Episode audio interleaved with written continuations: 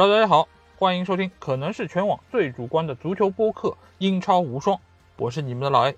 那在经历前两天，我们展望了英超的下半区的十支球队之后，我们今天来到了上半区，首先给大家带来的是欧战组的五个球队啊。这五个球队其实在上个赛季也表现出了相当的竞争实力，在这个赛季，他们也不同程度上对自己的队伍进行了一些改变以及一些升级。所以，我们对他们在新赛季的一个表现可能有更多的一些期待啊。那我们就会从我预测的第十位来给大家先来点评。那第一支队伍就是埃弗顿啊。埃弗顿这个球队，它上个赛季的排名就是第十位啊。呃，尽管这个球队现在在我看来，其实问题可能要比它的一些优点可能更多一些，因为这个赛季的埃弗顿其实各方各面都受到了非常大的冲击。第一个打击就是在赛季刚刚结束的时候，安切洛蒂就被皇马俱乐部挖走啊，这个其实是一个无法拒绝的一个诱惑，因为我们之前的一个无双短评也说到了相关的这个内容，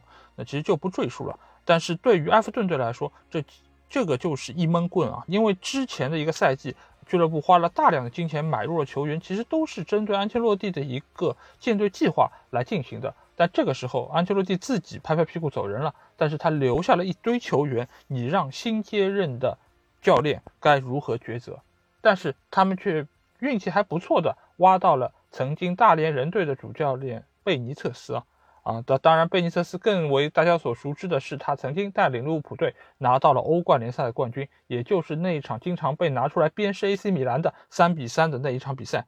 但是。啊，面对这样的一个摊子，我也不能说这个摊子很烂，但是贝尼特斯要做的功课真的是非常非常多。首先就是这些球员是不是能够满足他对于队伍一个战术打法的一个设想啊？这个其实是摆在他面前的第一个问题。第二个问题其实就是来自于队内有多名核心球员都是参加了这个夏天的一些比赛。比如说锋线上的勒温，比如说门将皮克福德，包括还有他们锋线上的理查里森。理查里森这个夏季啊，真的是忙啊！先是参加了美洲杯，带领巴西队打到了决赛，之后马不停蹄又来到了东京参加奥运会，带领巴西队拿到了金牌。那这个球员好不容易在上个礼拜终于打完了奥运会，要回到球队，哎，你发现联赛要开始了，他和队伍甚至没有进行过任何的合练。而且他现在整个人的一个身体状态可以说是非常非常疲劳，因为他整个夏季没有任何的休息，也没有去休假，直接回到球队开始进行新赛季的一个比赛。那其实对于他本人来说，第一，首先竞技状态不会太好；第二，就是他可能面临非常大的概率会在新赛季迎来自己的伤病啊，因为本来理查里森这个身体也不是一个好像就是离伤病非常远的一个球员，他也经常性的。会在赛季中出现可能呃几周到一两个月的这种伤病的一个伤缺，所以这个其实对于整个埃弗顿队的一个影响都是非常大。那队伍里面除了理查里森和勒温之外，其实中场的几名球员也是遇到各种各样的问题，比如说我们的冰岛大千啊，现在这个名字其实是非常的啊有点网感啊，对，因为之前我们国内有一个吴谦，但是呢西古德森其实也是在。啊，冰岛国内遇到了类似的问题，所以现在其实网上也有人叫他冰岛大千啊。但是这个球员其实上个赛季在埃弗顿队的表现是非常出色，所以他的缺阵对于整个球队影响其实是非常巨大的。而且中场的几个球员，包括杰罗，包括杜库雷，其实也都已经不年轻了。再加上还有就是从意甲来的阿兰，其实整个中场线其实竞争力在新的赛季来说，目前来看好像是有一些些不足。而且接下去他们的后卫线上，尽管上个赛季的表现还可以，拥有前曼联队的青训球员迈克尔基恩，包括还有哥伦比亚的中卫米纳，还有就是助攻能力非常强的迪涅，还有科尔曼。但是这条后防线目前来说，这个赛季其实也面临了更大考验。一来就是这些球员其实都不年轻了，科尔曼其实也是埃弗顿队的老臣，迈克尔基恩尽管相对年轻一点。但是其实整个球队对他的依赖其实非常严重的，而米纳的话也时常会有受伤情况出现，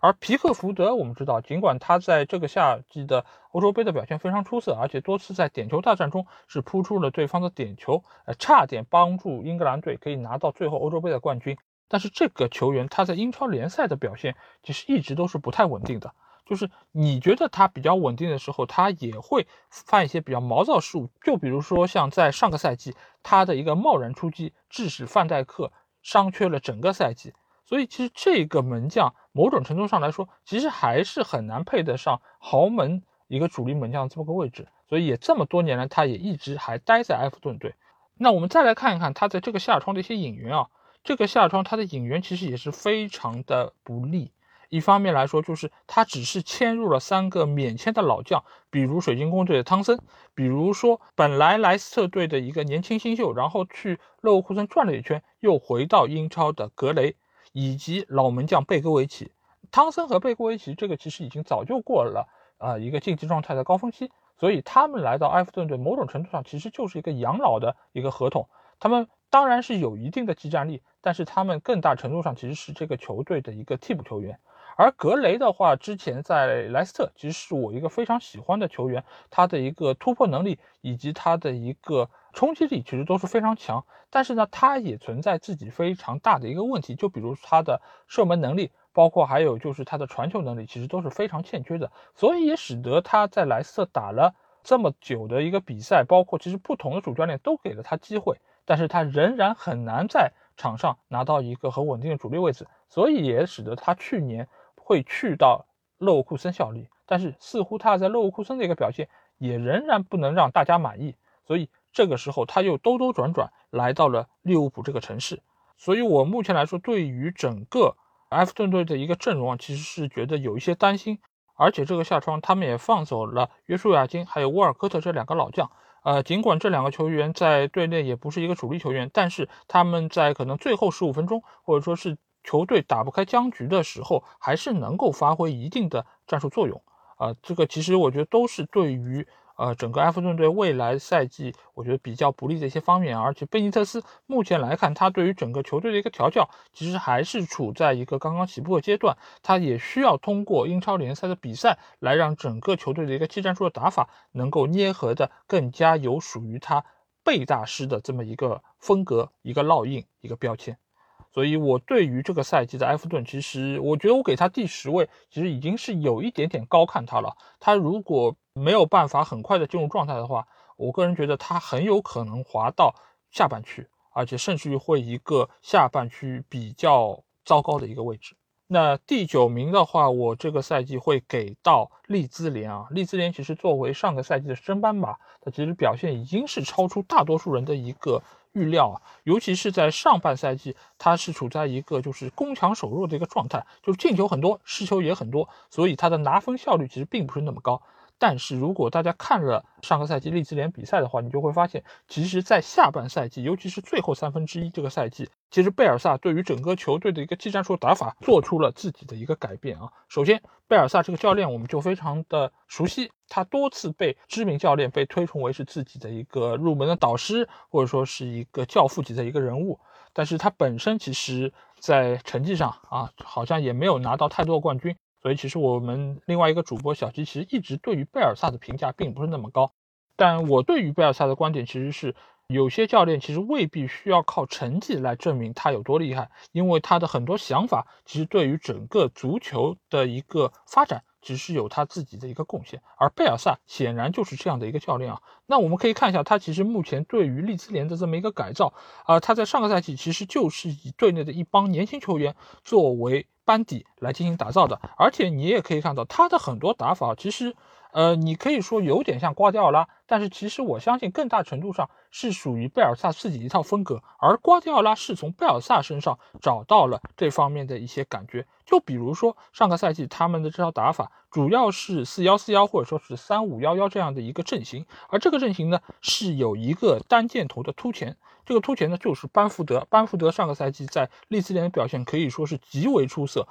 我甚至于可以觉得班福德是上个赛季整个联盟最大的发现。尽管这个球员我很早就认识他，而且在很多年前的啊英超范特西的游戏里面，我其实就买过他，我也对他寄予了厚望。但是直到这个赛季，他才真正的打出了他的身价啊！他打进了十七个进球，七个助攻，是并列第四的赛季最佳射手。所以这个成绩对于一个啊学霸类的前锋来说，其实是非常不错的一个战绩。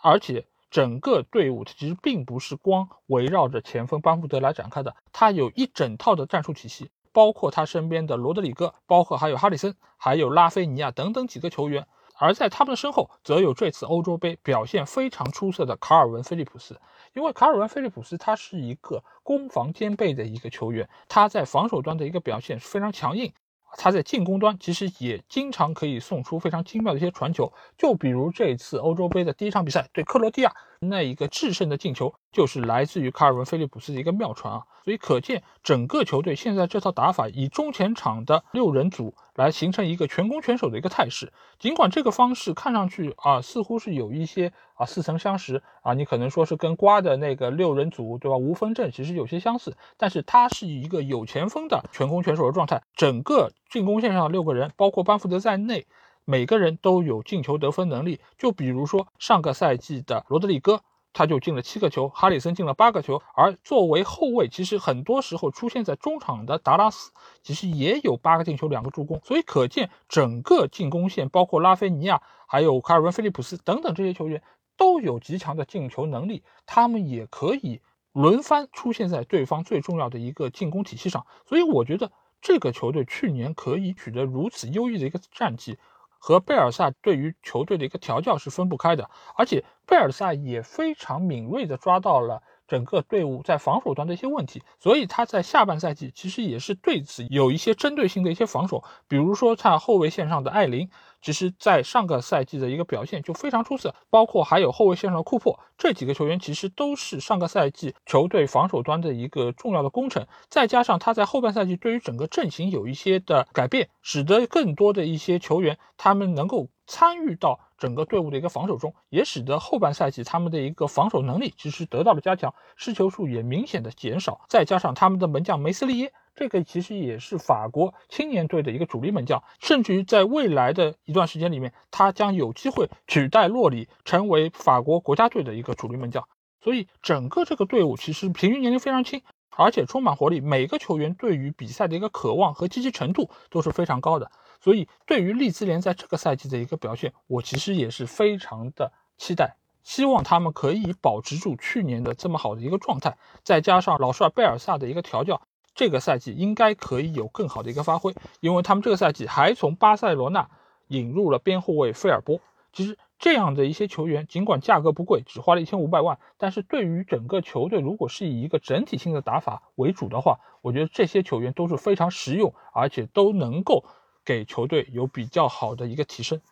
所以这个队伍，如果你是刚刚开始看英超联赛，你还不知道选哪一个球队成为你的主队的话，我觉得你不妨可以看一下利兹联的比赛，因为这个球队是崇尚进攻的一个球队，所以你看他们的比赛应该会觉得非常的过瘾。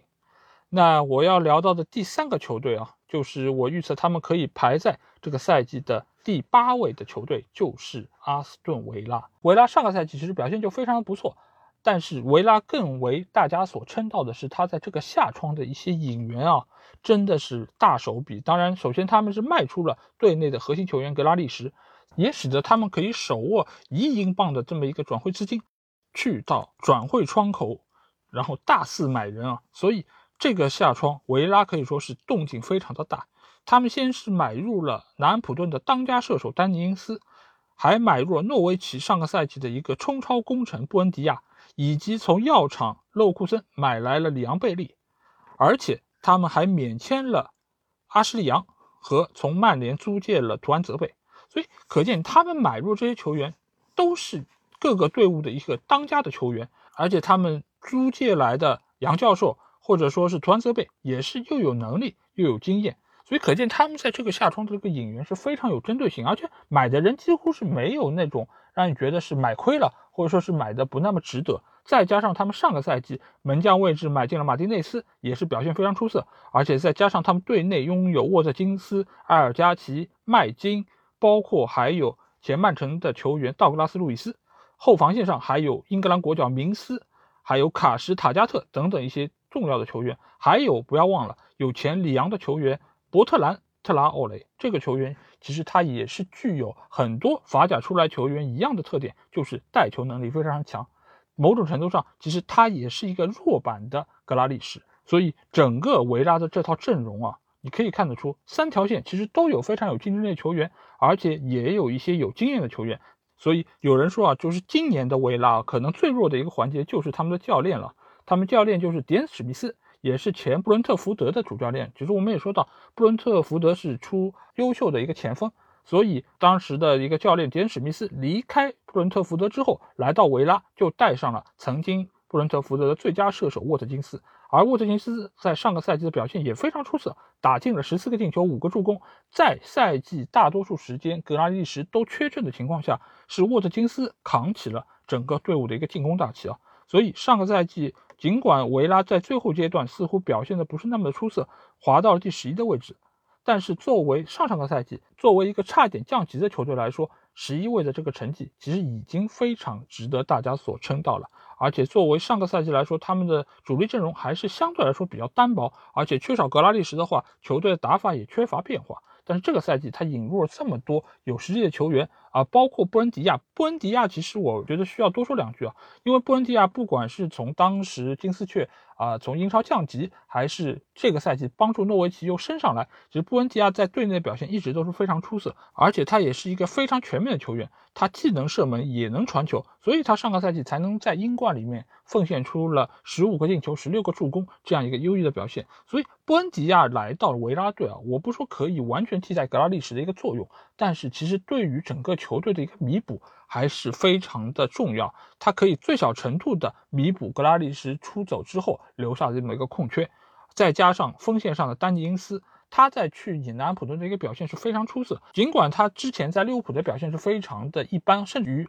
是有一些糟糕，但是我认为这个主要原因其实是源于他在利物浦受了一个非常严重的伤病。所以严重影响到了他在利物浦队的一个发挥。他在去到利物浦之前，其实是效力于伯恩利队啊。他其实，在伯恩利队的一个表现就是非常的不错。当时我其实对他也是充满了期待，但是没有想到他在利物浦队的一个发挥似乎是。有点不太尽如人意，所以看到他能够在南安普顿有这么好的一个崛起，其实我也非常替他高兴。而且我也相信丹尼因斯这样一个比较务实派的球员，在来到维拉之后，其实也能够给球队非常大的一个帮助。他也可以某种程度上帮助沃特金斯取得更多的进球，包括更不要说身旁还有埃尔加奇这样的一个呃非常不错的球员。所以整个维拉队在今年的一个引援工作，再加上他们自身的一个条件，所以今年你不得不对于维拉队有更多的一些期待，甚至也有不少人觉得啊，在新赛季维拉其实是有机会可以冲击一下欧战的。但是对主教练迪恩史密斯，我觉得是比较担心啊，因为他在技战术上面的一个调整能力，还有他在技战术上面的一个丰富程度，其实我个人觉得都还是有所欠缺。他可能需要拿出更多的一些东西，才能够让这些球员发挥出他们该有的一个能力。好，那来到下一个球队啊，这个其实就是一个豪门了啊，就是前 Big 六的球队阿森纳队啊。那为什么我要说前 Big 六呢？我现在似乎说到 Big 六，往前数一数，掰掰手指数一数，六个球队里面似乎很难数到阿森纳。你可能某种程度还能数到热刺，但是现在阿森纳好像已经被排除出了 Big 六。但是我觉得阿森纳。其实他的阵容实力一点都不弱，因为本身他的中前场能力，我们可以看一下，就有奥巴梅扬、拉卡泽特，还有法甲过人王佩佩。其实这几个球员，我个人觉得他们都是有各自的一个技战术的特点。但是呢，奥巴梅扬和拉卡泽特这两个球员相对来说年龄已经有些偏大，而且在本身的一个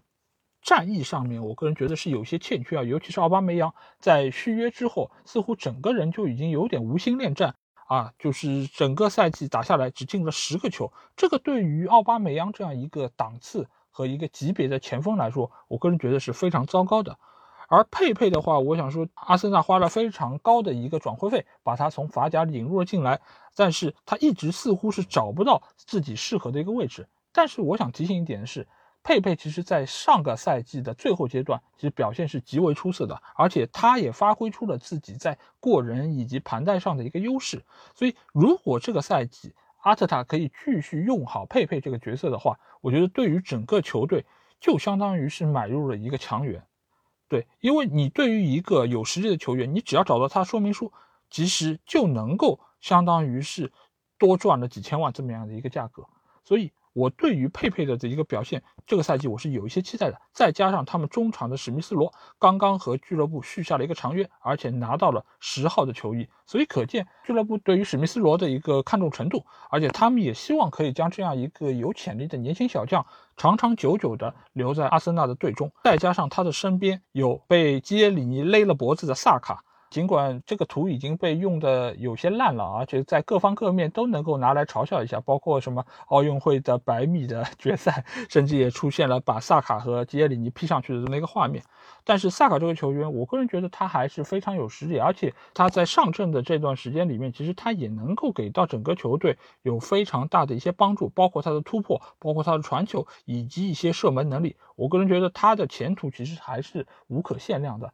而且他毕竟还这么年轻，欧洲杯尽管不是那么走运，最后时刻罚丢了点球，但是我觉得这个对于年轻球员是一个非常好的一个成长的机会，相信对于他未来的职业生涯也是会有比较好、比较大的一个帮助。再加上中场的后腰位置其实也有多名实力强援，比如说托马斯帕蒂啊，托马斯帕蒂其实主要的问题还是由于伤病过多，就是他在上阵的那些比赛中，其实无疑还是整个中场后腰位置的大腿。再加上这个赛季还不知道最后能不能离开球队扎卡，因为之前其实我们也说到，就是他和罗马队其实已经谈的七七八八，对吧？你想把穆里尼奥所有 ins 的动态都点了赞了，呃，你都已经做到这个程度了，就可见双方其实已经谈判到了一个非常深入的一个阶段。但是似乎在价格上，两个俱乐部的一个分歧还是非常大，所以扎卡目前来看，似乎是面临不得不留队的这么一个状况啊。当然，如果他可以留队，其实对于整个中场线的一个补充还是非常的必要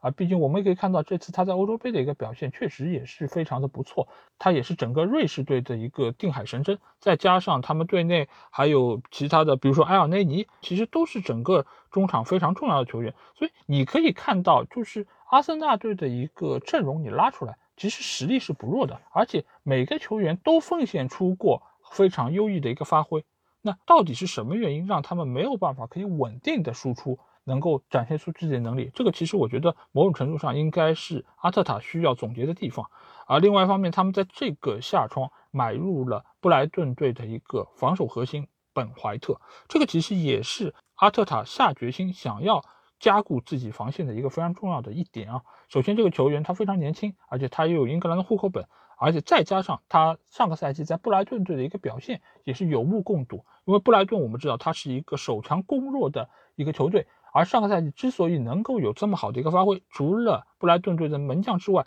本怀特其实就是一个非常重要的人物。再加上上个赛季从法甲引入的加布里埃尔，其实这个中卫组合其实已经是非常的出色，再加上边路还有蒂尔尼的一个扶持。我觉得后防线上来说，阿森纳队整个的一个实力其实也还是能够得到比较不错的一个提升。再加上他们门将莱诺，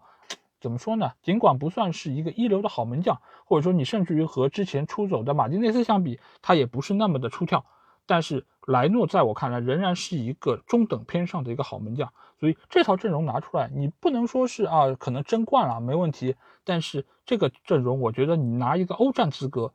是应该稳稳的，而不应该像上个赛季一样四大皆空。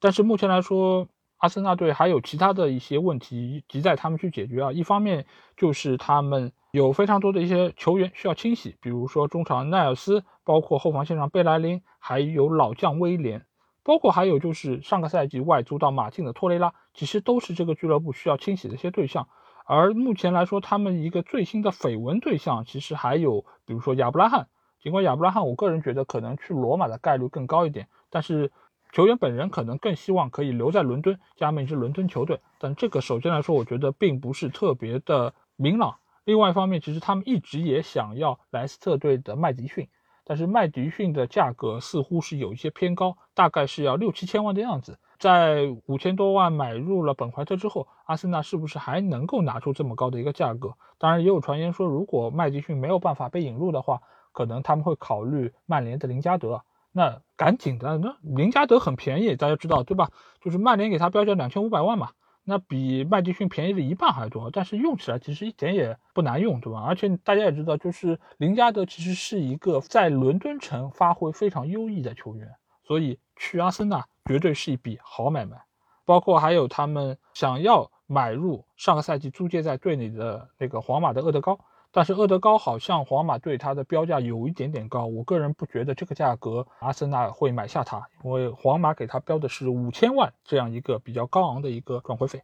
所以目前来说，阿森纳的一个引援的一个工作远远还没有结束，但是他到底他的一个目标单子上的球员能够来几个？其实这个是摆在他们面前一个非常大的问题，当然某种程度上也要看他们的那些被清洗的球员有几个可以被卖走。所以我对于阿森纳整个队伍的一个感受啊，就是这个队伍其实一点也不弱，他们远可以打出比现在好的一个成绩。尽管我只把他们排在了第七的这么个位置，但是我还是对他们的未来。是有比较好的一个期望，希望这一次你不要再让我失望，因为去年我其实就很看好阿森纳，但是没有想到他们最后的成绩是这么的令人失望啊。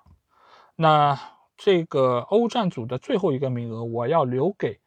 对吧？阿森纳的同城死敌热刺，热刺这个赛季，我只能说是，呃，有非常多的问题需要解决，因为首先凯恩的问题你就不得不面对。大概率来说，他是要离开的。但是目前来说，他从来就没有参与过球队的任何热身赛。那你联赛开始之后，你到底让不让他上？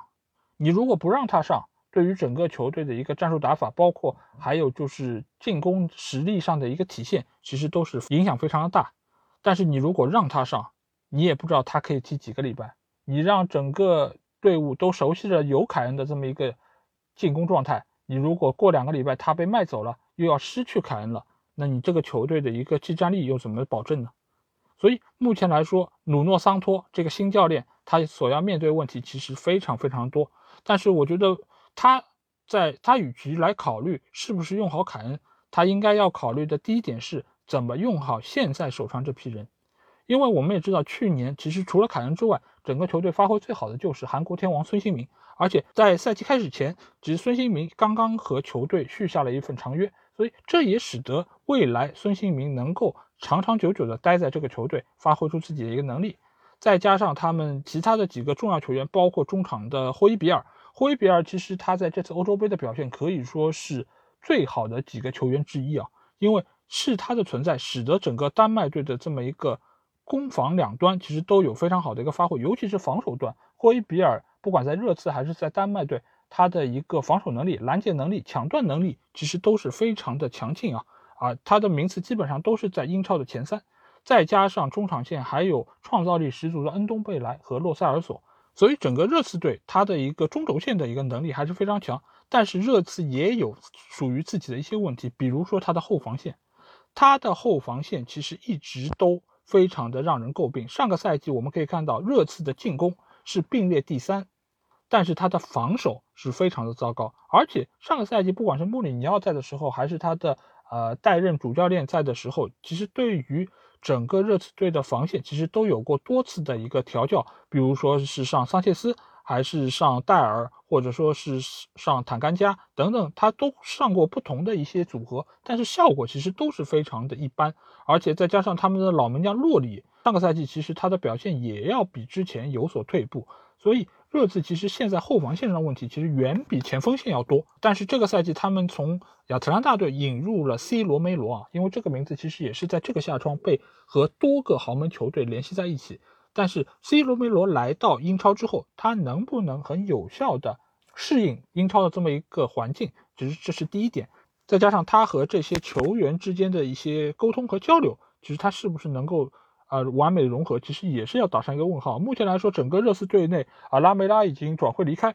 所以阿根廷的球员目前来说好像也就洛塞尔索。所以 C 罗梅罗能不能很有效的适应和整个球队的这么一个环境，我其实觉得也是非常重要。而且这个夏窗，热刺还买入了塞维利亚的前锋布莱恩希尔啊。其实布莱恩希尔这个球员，他作作为一个年轻的彩票型球员，其实已经得到了各方的一个看好，也是把他视为未来的一个希望之星。所以布兰希尔来到现在这个热刺，如果凯恩真的是离队了，那他将会获得可能更多的一个上场机会，和孙兴民一起搭档来展现出他的自己的天赋。所以目前来看，放在列维还有就是整个热刺面前的一些问题，其实主要还是围绕着凯恩。因为你如果凯恩可以离开，那意味着队伍可以拿到很大的一笔引援的资金。在这个基础上，他们可以去转会市场上再买一些好的球员。就比如说，他们最近其实也跟多个球员是传出过绯闻啊，比如说是老塔罗马丁内斯，这个其实是一个非常有实力的球员，在上个赛季国际米兰其实能够最终夺冠，老塔罗和卢卡库的一个表现是功不可没，而卢卡库现在已经。大概率转会切尔西，那老塔罗的一个去留，其实就是对于国际米兰非常关键的一点啊。因为如果老塔罗也转会离开，那国米明年战绩应该会非常的糟糕。所以热刺的这一份八千五百万加一千万的报价。马上就被国米拒绝，所以这单生意基本上可能已经没有太大的希望。那另外一方面，其实他们最近也和佛伦萨的前锋弗拉霍维奇传出了一个绯闻，因为弗拉霍维奇上个赛季在意甲的一个表现也是非常的好，他打进了二十一个进球，其实也是处在射手榜的一个前列啊。目前来说，如果他可以引入弗拉霍维奇的话，那其实也是某种程度上可以替代凯恩离开之后留下的一个空缺的位置。但是我觉得，对于一个已经在俱乐部效力如此之久的一个功勋球员，大英帝星也好，英格兰队长也好，凯恩的离去对于热刺一定是无法弥补的一个损失。再加上努诺桑托这样的一个教练，他过往在狼队的一个带队，其实我们也可以看到他的一个带队其实还是比较的稳妥和保守的。所以，他能不能展现出热刺球迷想要看到的？过往那种摧枯拉朽的进攻态势，其实也是值得大家所关注一下。那基本上我对于欧战组的这五个球队的一个评价就是这样啊，就是第六名热刺，第七名阿森纳，第八名维拉，第九名利兹联，第十名埃弗顿。不知道你听了我的这期节目之后，对我的这个预测是不是赞同呢？如果你有什么话想对我说，或者想要和我直接交流，可以来加我们群，只要在微信里面搜索“足球”就可以找到。期待你们的关注和加入。那今天这期节目就到这里，我们明天大家最为关心的争冠组的节目再见吧，大家拜拜。